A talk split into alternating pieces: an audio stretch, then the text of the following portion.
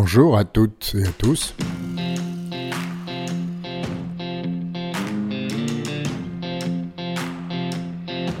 Parole de lawyer.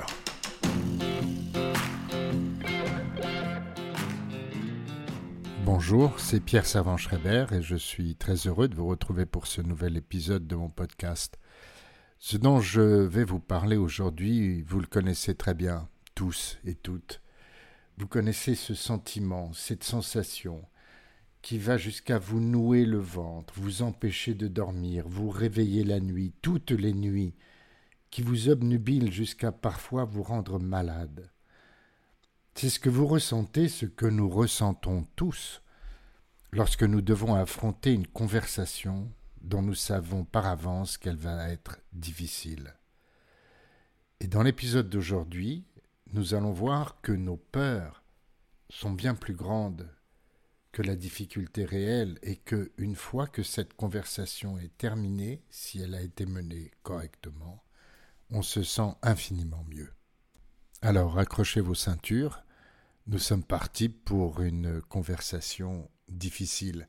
Mais en attendant, n'oubliez pas de liker, de partager avec les personnes qui pourraient être intéressées, parce que comme vous allez le voir, ça dépasse très très largement le sujet des avocats, de leurs clients ou des juristes. Ça, ça s'applique vraiment à tout le monde. Et puis n'hésitez pas à mettre en commentaire sur les plateformes sur lesquelles vous l'aurez écouté ou sur mon compte LinkedIn vos propres expériences dans ce domaine ou les questions que vous vous posez ou que vous souhaiteriez me poser.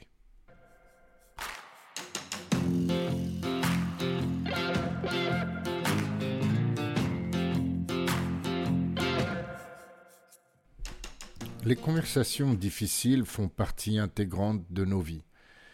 Il n'est pas possible de ne pas en avoir. Ça peut être annoncer à quelqu'un son licenciement, ça peut être se séparer d'un conjoint, confronter un voisin, un copropriétaire irascible, dire à un collaborateur qu'on l'aime beaucoup mais que son travail n'est pas à la hauteur, demander une augmentation, dire à ses parents qu'on a bousillé la voiture quand on est jeune ou plus tard que l'on va partir vivre à l'étranger. Dire à son enfant accro à une drogue qu'on va arrêter de lui donner de l'argent tous les mois. Ou dire à son fils schizophrène qu'on va demander une mise sous tutelle. Avoir une conversation avec ses parents à propos de ce qui se passera après leur mort Surtout quand vous avez essayé plusieurs fois et que la réponse a toujours été Mais ne t'inquiète pas, on a tout prévu et tu seras bien traité. Mais vous, vous savez, et en tout cas moi je sais pour être médiateur dans des groupes familiaux, que les successions mal planifiées, mal préparées et mal annoncées sont extrêmement destructrices pour la cohésion familiale. On pourrait citer des centaines d'exemples comme ça, mais pour moi, au fond, toutes ces conversations difficiles se divisent en deux catégories principales. La première, c'est celle que l'on doit avoir car on a pris une décision que l'on doit annoncer à quelqu'un, séparation, licenciement par exemple, et celle qui s'impose lorsque l'on veut changer quelque chose d'important dans la relation qui vous lie à l'autre, par exemple l'enfant qui quitte le foyer ou euh, un changement de job qui va imposer un déménagement, ou la remise en cause du mode de fonctionnement d'un couple sans nécessairement vouloir la séparation. Mais même si ces deux catégories sont de nature assez différente, et on pourra y revenir, les règles qui permettent d'aborder ces conversations difficiles le mieux possible restent au fond les mêmes, et je vais vous en parler maintenant.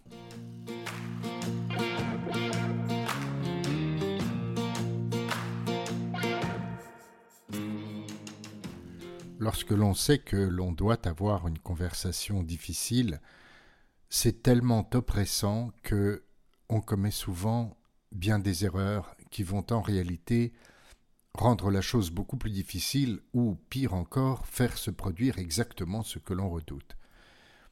Il y a quatre erreurs que l'on commet principalement lorsque l'on pense à cette conversation difficile et qu'on se dit qu'on doit l'avoir. La première erreur, la plus commune sans doute, est la procrastination. C'est-à-dire qu'on va reculer, reculer, reculer pour ne pas avoir à affronter. Pourquoi? Ben, Tout simplement parce qu'on a peur. On a d'abord peur des réactions de l'autre, peur d'une réponse brutale ou négative, ou les deux. Ça va pas, non, il n'en est pas question. Peur des hurlements, peur de l'effondrement de l'autre, peur du rejet immédiat. Fous le camp Je t'interdis de me parler comme ça Il n'en est pas question. Peur de la violence, y compris de la violence physique. Mais peur aussi de ses propres émotions. Peur d'avoir la gorge nouée, le souffle coupé, de ne même plus pouvoir parler, peur de, de, des larmes, peur de sa propre colère, peur de sa propre violence, peur de sa culpabilité, peur de renoncement, peur de ne pas y arriver, peur d'échouer, peur des émotions de l'autre, par exemple la sensation de rejet ou d'abandon que l'autre exprimerait. Mais pourquoi me fais-tu ça? Pourquoi? La notion de perte d'amour ou de reconnaissance de l'autre. Mais je ne te reconnais pas. Toi que je pensais être quelqu'un de cool, de gentil, de sympa, pourquoi? Ou peur de l'effondrement de l'autre ou de sa manifestation de sa propre angoisse à la suite de ce dont vous êtes en train de parler. Mais qu'est-ce que je vais devenir? Mais tu peux pas me faire ça. Je t'en supplie, donne-moi juste un peu de temps. Je te jure que je ne recommencerai pas. Enfin, vous voyez le genre de choses. Et ça, on n'est pas sûr de pouvoir bien y faire face. Bref, on a peur, et notre réaction de primate quand on a peur, c'est bien sûr la fuite, et donc la procrastination. C'est donc une erreur très commune, cette procrastination, mais elle est lourde de conséquences parce que, guess what, le problème ne va pas se résoudre tout seul, à moins d'un miracle. Alors je vous avoue que ça m'est arrivé une fois. J'avais un collaborateur euh, qui était très brillant, intelligent, sympathique, beau gosse, bien habillé, etc. Mais franchement, il n'était pas très bon et il avait l'air plus préoccupé de beaucoup de choses qui concernaient sa propre vie que du travail. Et donc, euh, à un moment, la conclusion s'est imposée, il allait falloir se séparer de lui. Et euh, j'avais un peu de mal parce que, parce que voilà, le garçon était sympathique et puis que, comme vous tous, comme nous tous, je déteste ça. Devoir me séparer de quelqu'un, c'est quelque chose qui m'est ontologiquement extrêmement difficile. Donc, je procrastinais jusqu'au jour où ce garçon euh, me téléphone, me dit Est-ce que je peux passer te voir dans ton bureau? Je lui dis oui. Il vient dans son bureau, l'air extrêmement sombre, gêné, euh, embarrassé. Euh, je lui dis ben, Assieds-toi, qu'est-ce qu'il y a? Qu'est-ce qui se passe? Il me dit Écoute, je, ne sais pas comment te dire ça, c'est très difficile pour moi, mais, mais je vais quitter le cabinet. Et moi, je prends une mine triste et assombrie. Oh, alors qu'à l'intérieur, je suis là. Yes Il m'a évité la conversation difficile que moi, je voulais avoir avec lui. Voilà. Donc ça, ça arrive, mais honnêtement, c'est quand même pas très souvent.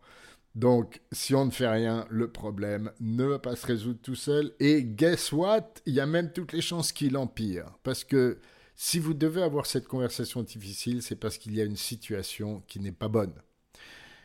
Ça, c'est surtout quand vous devez annoncer une, décision de votre part. Et ça va empirer si vous n'y touchez pas. C'est qu'il y a quelque chose de dysfonctionnel, quelque chose d'inflammatoire, et euh, comme dans les maladies, eh ben, si on ne s'en occupe pas, ça ne fait que croître. Et en plus, guess what? Plus vous attendez, plus ce sera dur. Mettre fin à un contrat de travail en cours de période d'essai ou licencier un salarié qui a plus de 20 ans d'ancienneté, c'est vraiment pas la même chose. Et donc, plus vous attendrez, et plus ce que vous redouterez, la difficulté de la discussion croîtra elle aussi mais surtout, surtout, la douleur que vous ressentez chaque fois que vous pensez à cette conversation qu'il va falloir que vous ayez avec cette personne, ce stress, cette anxiété, va continuer à vous ronger inexorablement et de plus en plus jusqu'à vous rendre malade ou causer des dommages collatéraux. Donc, quoi qu'il arrive, il ne faut pas procrastiner. Bon, mais lorsque on ne veut plus ou on ne peut plus procrastiner, souvent on commet une deuxième erreur qui consiste à se jeter à l'eau. C'est-à-dire, on prend son courage à deux mains, on va voir l'autre, on dit voilà, il faut que je te dise, et on lâche le morceau. Ça peut plus durer comme ça, je ne sais pas quoi. On vide son sac en espérant d'une part qu'on va se sentir mieux après, et puis d'autre part que ben voilà, le problème sera réglé. Et souvent on fait comme quand on jette un pétard, quoi. On dit ben voilà, voilà ce que j'ai décidé, et puis on rentre la tête dans les épaules, et guess what? Ce qu'on redoute le plus arrive en général aussitôt, confirmant les pires craintes que l'on avait. Troisième erreur consiste à euh, reculer, concéder, compromettre pour se faire pardonner le choc et éviter les réactions émotionnelles de l'autre. Non, mais je ne veux plus rester à la maison. C'est pas possible. Il faut que je parte. Mais tout de suite après la réaction de l'autre. Non, mais attends. On peut peut-être euh, réfléchir. Enfin, euh, tu vois, je ne suis pas encore clair dans ma tête. Peut-être, je ne sais pas. Enfin, voilà. Ça, c'est terrible parce que l'autre personne va enregistrer et conserver les émotions négatives qu'elle ressent parce qu'elle a entendu votre décision ou votre propos. Deuxièmement, le problème n'est pas vraiment résolu. Et troisièmement, votre stress et votre anxiété vont continuer à vous bouffer les tripes, justement parce que c'est pas résolu. Et en plus, vous vous en voulez de ne pas avoir été assez fort, assez ferme pour avoir tenu à votre décision. Enfin, quatrième type d'erreur très fréquent, c'est de rentrer soi-même très vite dans un mode conflictuel dans la discussion. Comme si cette adrénaline que vous allez ressentir par votre propre agressivité allait compenser le stress et l'angoisse de ce que vous avez annoncé.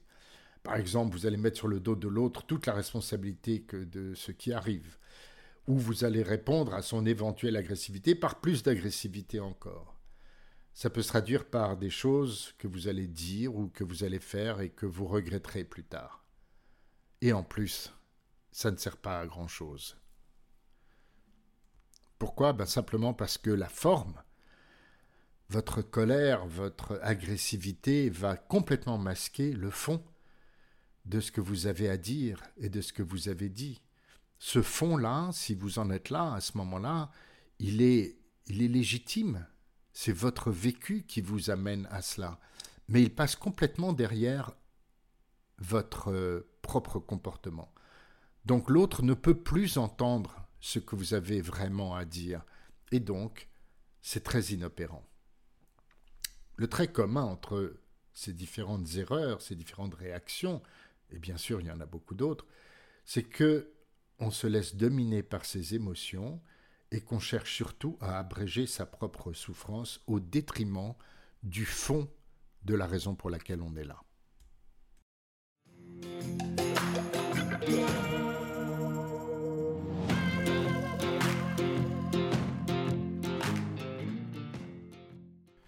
Je vais maintenant essayer de vous donner quelques conseils pour éviter tout ce dont je viens de parler et pour vous faciliter la vie le jour où vous aurez besoin d'avoir cette conversation difficile.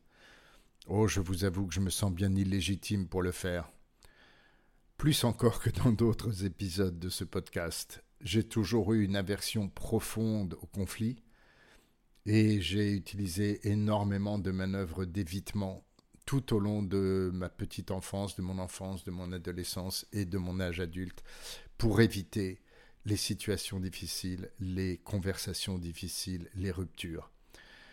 Mais pourtant, je crois qu'il y a quand même quelques conseils et astuces en quelque sorte que on peut tous utiliser à notre profit le jour où ça arrive.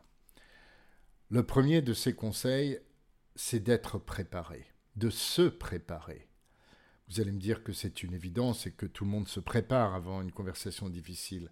Bah, en réalité, euh, si vous posez la question autour de vous, vous vous rendrez compte qu'il y a très peu de gens qui prépare une conversation difficile comme il préparerait par exemple un entretien d'embauche ou une conférence à donner. Et si vous leur demandez pourquoi, ils n'ont pas préparé comme ça, ils vont vous répondre j'avais pas le temps et puis il fallait qu'on en parle vite, ou bien bah, ça ne sert à rien, de toute façon la décision est prise, alors autant y aller. Hein. Ou bien encore, euh, mais je sais tellement bien ce que l'autre va dire, c'est, c'est vraiment pas la peine que je me prenne la tête. Et parmi les rares qui préparent, on constate qu'en réalité, bien peu le font sur une base réfléchie et rationnelle, mais plutôt en faisant tourner dans leur tête de multiples scénarios plus ou moins fantasmés sur comment la conversation va se passer. Moi, j'en connais qui, en réfléchissant à comment la conversation allait se passer, euh, imaginaient le ciel leur tomber sur la tête. C'est-à-dire que la personne en face euh, prenait un couteau de cuisine et leur plantait dans le ventre ou euh, leur arrachait les yeux. Et pourtant, l'expérience démontre que mieux on se prépare, d'une façon réfléchie, rationnelle, circonstanciée, et plus on augmente les chances de soi-même rester calme, de ramener la conversation au vrai sujet si l'autre dérape, et de ne pas chercher à fuir soi-même, ou au contraire à répondre agressivement. Alors comment se préparer? D'abord, écrire. C'est très important d'écrire. Ça oblige à prendre du temps pour réfléchir et ça permet, quand on se relit, de mieux ressentir comment le message que l'on veut faire passer va être perçu. D'abord écrire ce que l'on veut dire, le message que l'on fait passer. Et puis l'objet de la discussion, et là on revient aux deux cas principaux que j'évoquais tout à l'heure, soit la décision est prise et il faut l'annoncer, soit il n'y a pas de décision prise, mais il faut un changement important dans la relation pour éviter une décision négative pour l'un, pour l'autre ou pour les deux. Donc une fois qu'on a écrit l'objet même de la discussion, il faut écrire un petit résumé de l'évolution de la situation telle qu'on l'a vécue soi-même. Qu'est-ce qui fait qu'on en est là? Le plus souvent, on en est là parce que la relation s'est détériorée. Il est donc très utile de se forcer à revisiter l'historique de cette dégradation. Et quand on le fait seul devant sa feuille de papier, il y a beaucoup plus de chances que l'on soit quand même un peu objectif. C'est-à-dire que l'on reconnaisse que tel ou tel comportement que soi-même a eu, tel ou tel propos que soi-même a tenu, a pu contribuer à la dégradation de la relation. Et c'est important de le savoir et de l'écrire, parce que ça va être important de le dire aussi. Ensuite, il faut écrire pourquoi on est arrivé à la conclusion à laquelle on est arrivé.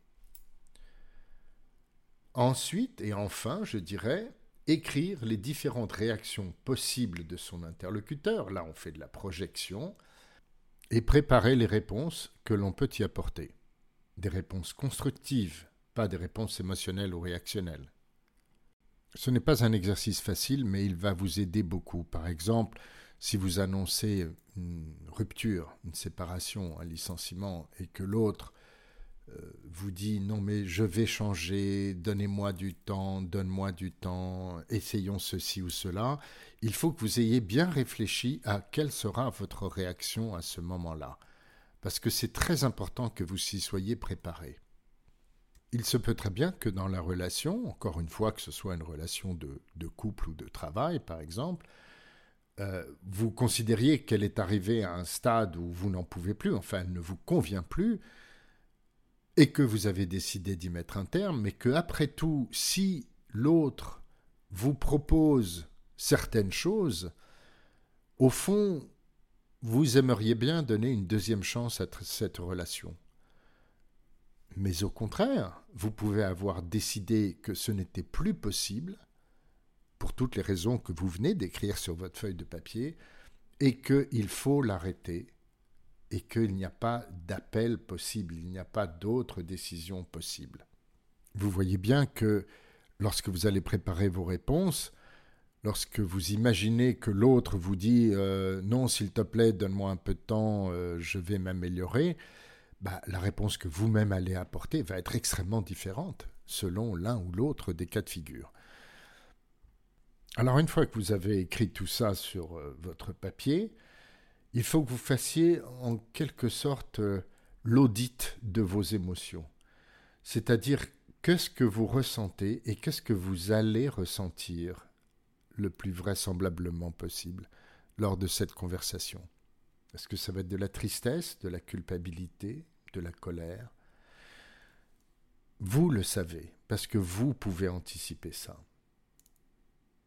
Lorsque vous avez fait cet état des lieux des émotions que vous risquez de ressentir, que vous allez très vraisemblablement ressentir, posez-vous la question suivante. Est-ce qu'il serait utile que je partage cette émotion, que je dise ce que je ressens? Si oui, réfléchissez au meilleur moment de le dire. Oh, je vous rassure, si je puis dire, il est peu probable que le fait que vous exprimiez, le fait que vous ressentez de la tristesse ou de la culpabilité euh, du fait de la décision que vous avez prise euh, vous fasse paraître aussitôt aux yeux de l'autre comme quelqu'un de formidable. Mais au moins, cette autre personne aura entendu ce que vous avez dit. Et si vous le dites avec sincérité, parce que vous le ressentez vraiment, euh, cette personne le sentira tout de suite. Vous savez, il y a un truc amusant, c'est qu'on a fait des tas de tests comme ça. Si vous mentez sur un fait, il y a une chance sur deux que la personne en face de vous le ressente. Si vous mentez sur une émotion, il y a 90 chances sur 100 que la personne en face de vous le ressente. Donc encore une fois, si vous êtes sincère, ça se sentira aussi. Ça n'aura peut-être pas un effet d'apaisement extraordinaire, mais ça peut être utile à court, moyen ou long ou très long terme. Et si vous considérez que les émotions que vous risquez de ressentir, euh, c'est pas bon de les partager, par exemple la colère, bah, apprenez à, à, les connaître, à les reconnaître. Ça peut au moins vous aider à garder votre calme quand elles surviendront dans la conversation, parce que là encore, vous y êtes préparé.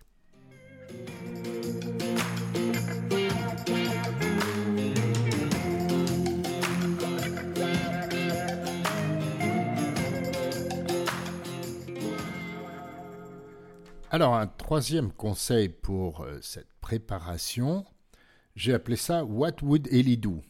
Euh, Dit rapidement, ça fait What would Ellie do? Pourquoi? Ben, Ellie, c'est mon fils. Enfin, c'est un de mes fils. Et le jour de son mariage, l'un de ses amis, Alfred, au cours de son speech, a avoué que quand il était dans une situation difficile, il se posait la question de ce que Ellie, mon fils, ferait dans cette même situation et il avait utilisé cette formule assez drôle What would Ellie do? Eh bien, trouvez votre Ellie. Trouvez un personnage réel ou de fiction proche de vous ou que vous ne connaissez pas, présent ou passé, peu importe, dont vous pensez que cette personne saurait très bien gérer la conversation difficile que vous vous préparez à avoir de Jésus-Christ à Gandhi, de Badinter à Georges Clooney dans le film In Air que je vous recommande de regarder, de votre mère à votre mentor, peu importe, trouvez la bonne personne et maintenant imaginez ce qu'elle dirait ou plutôt jouez le rôle. Vous êtes cette personne. Allez-y, dites ce qu'elle dirait, dites, comportez-vous comme elle le ferait. Et l'expérience démontre que quand on place quelqu'un dans ce jeu de rôle, la personne trouve plein de façons extrêmement utiles et intéressantes d'aborder les sujets difficiles. Donc faites-le vous aussi. Et à ce moment-là, ça vous permettra de comprendre quelles sont les barrières qui vous empêchent d'être cette personne dans cette circonstance. Mieux vous les comprendrez, mieux vous saurez les éviter ou les empêcher de nuire lors de la vraie conversation. Quatrième recommandation, établir un cadre et des règles. Le cadre, c'est où va se dérouler la conversation. Choisissez de préférence un endroit neutre, mais en tout cas un endroit calme, pour éviter les interruptions possibles qui sont souvent euh, désastreuses. Évaluez aussi de combien de temps vous avez besoin. Trop court peut être très frustrant pour l'une ou l'autre des parties à la discussion, et trop long risque de faire peur et puis risque de d'engendrer quelque chose d'un peu délétère. Euh, c'est aussi quelque chose que j'ai vécu, une conversation difficile euh, qui méritait euh, bien une ou deux heures et qui a duré cinq heures. Et à la fin, l'épuisement n'était pas de bon conseil ni pour l'un ni pour l'autre. Une fois qu'on a pris en compte tout ça, la question c'est de savoir si on va directement à la discussion. Est-ce que je peux te parler maintenant? Est-ce que c'est un bon moment? Ou est-ce qu'on a une sorte de première discussion préliminaire pour fixer justement le cadre? Je voudrais que l'on discute de telle chose. Est-ce que demain à telle heure et à tel endroit ça te va? Ça va dépendre aussi de, de, l'objet de la discussion. Si c'est pour annoncer une décision, vous savez, le premier cas que j'évoquais tout à l'heure, alors je pense qu'il vaut mieux pas prendre rendez-vous, parce que l'autre va gamberger euh, et souffrir beaucoup, et surtout risque de ne pas vous laisser euh, repartir sans que vous ayez dit de quoi il s'agit. Non mais attends, tu veux qu'on se voit demain, pourquoi? Non mais c'est pour parler de quelque chose d'important qui me tient à cœur. Oui mais quoi? Non, mais je te le dirai demain. Ah, non, non, mais dis-le moi maintenant. Tu peux pas me laisser comme ça. Tu veux parler de quoi? Bah, je crois qu'il faut euh, qu'on se sépare. Bam Alors là, la, discussion, là, elle est partie. Hein. En fait, ça ne sert à rien de prendre rendez-vous. Si c'est plutôt le deuxième cas, c'est-à-dire une discussion qui appelle à des changements, bah, écoute, je voudrais qu'on parle de, de, notre relation parce que je trouve que ça ne va pas et j'en souffre et je pense que c'est important qu'on en parle. Ça, oui, on peut prendre rendez-vous entre guillemets dans ce cas-là. Vous avez fixé le cadre, mais il faut aussi fixer des règles. Et ça, c'est important, je crois, pour la conduite de la discussion. Il n'y a pas besoin de 40 règles, hein, et ce n'est pas parce que je suis juriste que je parle de mettre des règles à tout bout de champ. Mais ce qu'on peut quand même dire, c'est dire à l'autre, écoute, si la conversation devient trop difficile pour toi ou pour moi, euh, on peut demander une interruption, on peut faire un break. Euh, ou je propose que chacun exprime ce qu'il ressent, ce qu'il a vécu, mais en commençant les phrases par je, c'est-à-dire en disant ce qui vient de soi, et pas tu, c'est-à-dire en projetant sur l'autre des choses qu'on lui prête ou dont on l'accuse.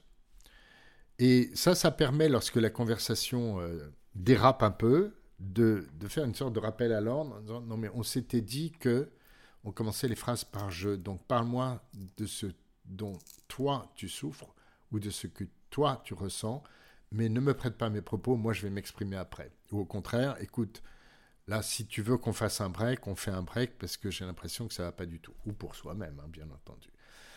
Et c'est toujours intéressant de, de, permettre de, se raccrocher aux règles, au cadre, parce que ça permet de, canaliser un peu la conversation. Conseil suivant, écoutez. L'écoute est un outil fantastique. D'abord, il met l'autre en confiance, qui se sent, qui se sait entendu. Si vous écoutez vraiment, l'autre le ressent. Et puis, il vous permet d'apprendre des choses sur le vécu, le ressenti de l'autre. Ça ne va pas forcément vous faire changer d'avis, quoique mais en tout cas peut-être vous permettre d'adapter votre discours ou vos propositions. Et plus c'est le cas, c'est-à-dire plus vous prenez en compte aussitôt des choses que vous découvrez dans le discours de l'autre, et plus l'autre a le sentiment que cette conversation peut être productive, même si elle doit aboutir à des modifications profondes dans la relation, mais qu'au moins elle a été entendue et que ça a servi à quelque chose. Et puis enfin, last but not least, lorsque vous écoutez, ça permet de vous calmer vous-même, de calmer le rythme des échanges et de, ça vous permet de, vous recentrer sur vous-même, de respirer. Et même si vous n'êtes pas du tout d'accord avec ce que l'autre dit, vous êtes comme un boxeur qui est dans les cordes avec les poings devant la face et les coudes devant le ventre. Ben, il peut prendre des punches, ça va, il souffre pas trop et ça lui donne le temps de réfléchir à ce qu'il va faire ensuite. Enfin, si malgré tout ça, la conversation dérape et que vous vous, retrouvez dans une situation où vous sentez que ça ne va pas le faire, vous n'allez pas réussir à contenir votre agressivité ou au contraire, vous sentez que vous allez tout lâcher, que vous allez vous effondrer, que vous allez dire non, non, pas ça, pas ça, je regrette ce que j'ai dit, etc. Et vous savez que si vous faites ça, vous le regretterez ensuite, que vous, que vous allez en plus non seulement souffrir de tout ce qui s'est passé, mais culpabiliser de votre propre faiblesse. Si vous sentez que tout ça vous échappe et que ça ne va pas du tout, alors mettez un terme à la conversation. arrêtez-la. Pas en fuyant, ni physiquement, ni par vos propos, mais en disant, je crois que c'était important qu'on parle de ça, j'avais besoin qu'on parle de ça, mais là j'ai besoin d'un break, là j'y arrive plus. Et vous êtes toujours légitime à dire et à faire ça, et vous êtes toujours légitime à vouloir arrêter ça. Si l'autre ne vous laisse pas, si l'autre dit non, non, mais attends, c'est trop facile, hein, tu as commencé à parler de ça, alors maintenant on va aller jusqu'au bout de cette petite histoire, mon ami. C'est, ça devient de l'emprise, ça devient du harcèlement, ça devient du sadisme. Vous n'avez pas à supporter ça. Et donc vous dites non, pas maintenant, je ne peux pas. Et si l'autre dit bah si, bah si maintenant, justement maintenant, eh bien à ce moment-là, vous partez, mais vous avez dit comment et pourquoi vous partiez. Euh, quoi, pardon? Euh, Vous trouvez que ça sent le vécu? Oh, Tiens, ça c'est bizarre.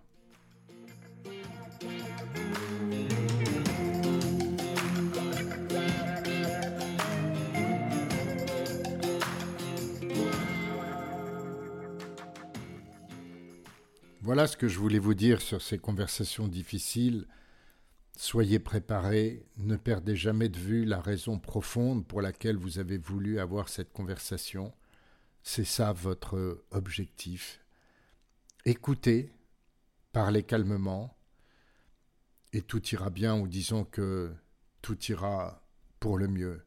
Car surtout après, deux choses importantes. D'abord, une fois que cette conversation sera terminée, le soulagement, l'immense soulagement que vous ressentirez, vous verrez que ça en vaut la peine. Et puis, vous constaterez aussi que non, le ciel ne vous est pas tombé sur la tête, non, l'autre ne vous a pas planté un couteau dans le ventre. Et même si on vous a crié dessus, même si on vous a insulté, c'est pas la fin du monde. Ça fait partie des épreuves que tout un chacun vit à un moment ou à un autre dans sa vie. Mais surtout, surtout, la suite de votre histoire vaut la peine d'être vécue. Si vous en êtes arrivé là, c'est qu'il y avait quelque chose qui fondamentalement ne vous convenait plus, ne l'oubliez pas. Et donc, une fois que vous avez adressé ce problème, d'autres choses vont se produire dans votre vie qui vont être tellement mieux, tellement mieux pour vous. Et au fond, pour les autres aussi. Je vous parlais tout à l'heure de cette scène de In the Air euh, où George Clooney euh, joue le rôle de quelqu'un dont le métier c'est de licencier les gens.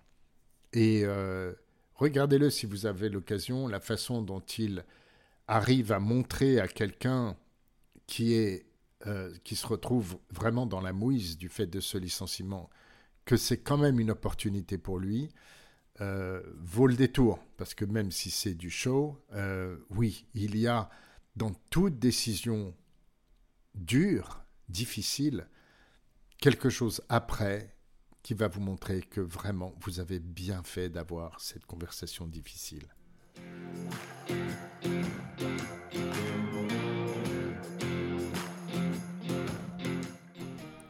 Voilà, c'est tout pour aujourd'hui. Ça m'a fait plaisir de vous retrouver. Et encore une fois, n'hésitez pas à mettre dans les commentaires vos expériences ou à poser vos questions et puis euh, partager cet épisode avec euh, toute personne dont vous savez qu'elle pourrait être intéressée par ce sujet difficile.